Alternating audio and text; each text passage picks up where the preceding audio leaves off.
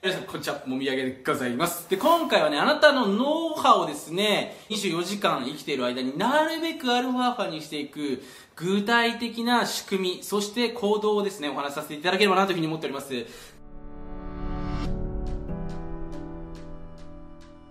まあ、あの、いろいろと潜在意識の情報ってね、今世の中にたくさんあると思うんですけれども、まあ、簡単に言います。まあ、あなたのノウハウがもうほとんど全て決めてます。でね、あの、まあ、潜在意識の情報っていろいろとあると思います。僕もいろんな本を読んだりとかですね、いろんな YouTube のビデオを見たり勉強していた時期もあったんですけれども、まあ、僕今ね、脳波系、まあ、今までね、3つかな、4つほど買ってね、まあ、今すごい高性能のね、ものを使わせていただいてるんですけども、脳波系も測ってガチでやってます。で、要するにね、この人間の脳のアルファ波とかシータ波、まあ、よく聞くと思うんですけども、宇宙のヘルツっていうのは 7.5Hz。まあ、これね、ノーベル生化、生化学だったかな？ちょっと忘れちゃったんですけども、のですね、まあ、方がね、ちょっと名前忘れちゃったんですけども、えーその方がですね、研究してね、要は、子供の段階で2歳か3歳の子でね、7カ国語を覚えられる子っていうのがね、えーでその子の脳波のヘルツ調べたら 7.5Hz でしたということでね、まあ、結局その脳波が 7.5Hz ぐらいをシータ波とかの状態に近いと、まあ、要は人間の潜在能力っていうのがね、え発揮されて、例えば暗記力がすごく上がったりとか、自分自身の例えばすごく極めてクリエイティブなアイデアが出たりとか、まあ、いろんなこう不思議な出来事があるっていうのがこの 7.5Hz の秘密なわけですよね。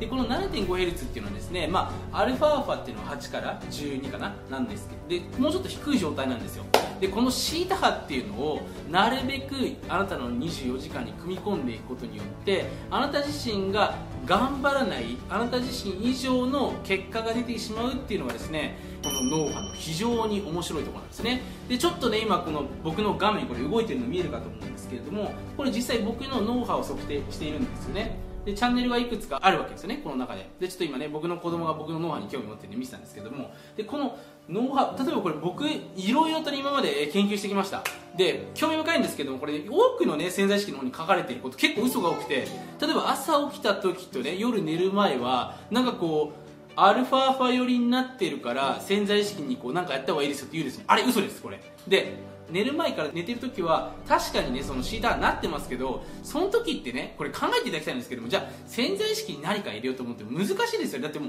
うもう本当になんかもううとうとしてて本当に寝る瞬間なんでなんかこう意識意識できないんですよ。わかりやすく意識してたから潜在意識できない。だから無意識ではできるんで例えばアイデアとしてねその自分のベッドの上になんか自分の理想となるような姿の写真を貼っておくとか、まあ、そういうね言葉を質問として自分のベッドの横に貼ってこれいいと思うんですけどこれ朝起きてすぐこれ僕やってみたんですけど朝起きてすぐはアルファーファのことっていうのはまあありますけれどもシータっていうのはないですほとんど。何が言いたいかっていうとこれ嘘です。で僕自身ねまあいろいろとこう、まあ、24時間こう潜在意識のねモニタリングしたかったんで脳波を測っているとですね分かったことがいくつかあるんですよ。でこれぜひねこのビデオを見てくださってあなたにシェアさせていただきたいんですけどもまず無心タイムという時間無心タイム。この時間は非常にシータ派寄りになっています。でこれね無心タイムなんで僕もね脳波のこと忘れてるような時間なんですけれども簡単に言うと例えば僕仕事してる時とかってフロー状態っていう状態に入るわけですよね、まあ、これ聞いたことある人もいると思うんですけどもフロー心理学とかって言われていてね、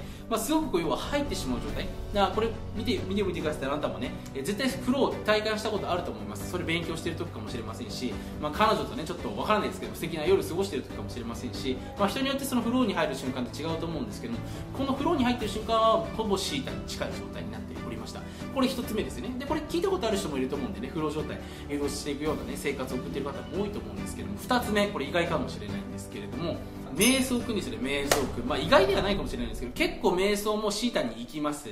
でこれやっぱりね訓練が必要なのでぜひねあの練習していただきたいんですけれども。で、まあ、この瞑想というところでこれ意外だっていうお話を何をさせていたかったかっていうと目をつむるだけでかなり、えーアルファーファに近いようなヘルツっていうのが出てきます。でこれちょっとね画面見ていただけると分かると思うんですけれどもこの4から8っていうのがシータ波ですね。で8から12っていうのがローアルファって言われていて10から12がハイアルファというふうに言われています。でこの後はベータ波なんでねちょっともうちょっと攻撃力高めの、まあ、潜在意識とはちょっと無縁な世界だと思うんですけど目指すべきなのは、まあ、4から10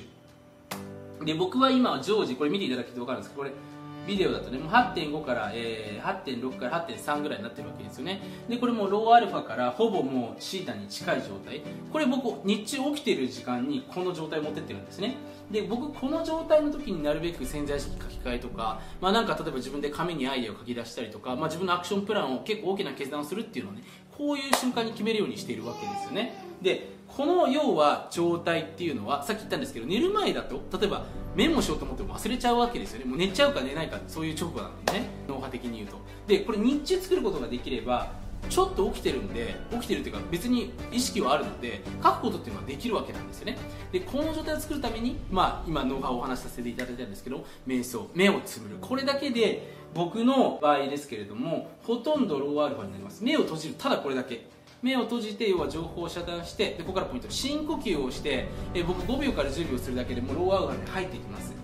はい。でねこれやっていただけると分かると思うんですけれども本当にリラックスします。だから目をつぶって深呼吸。これだけ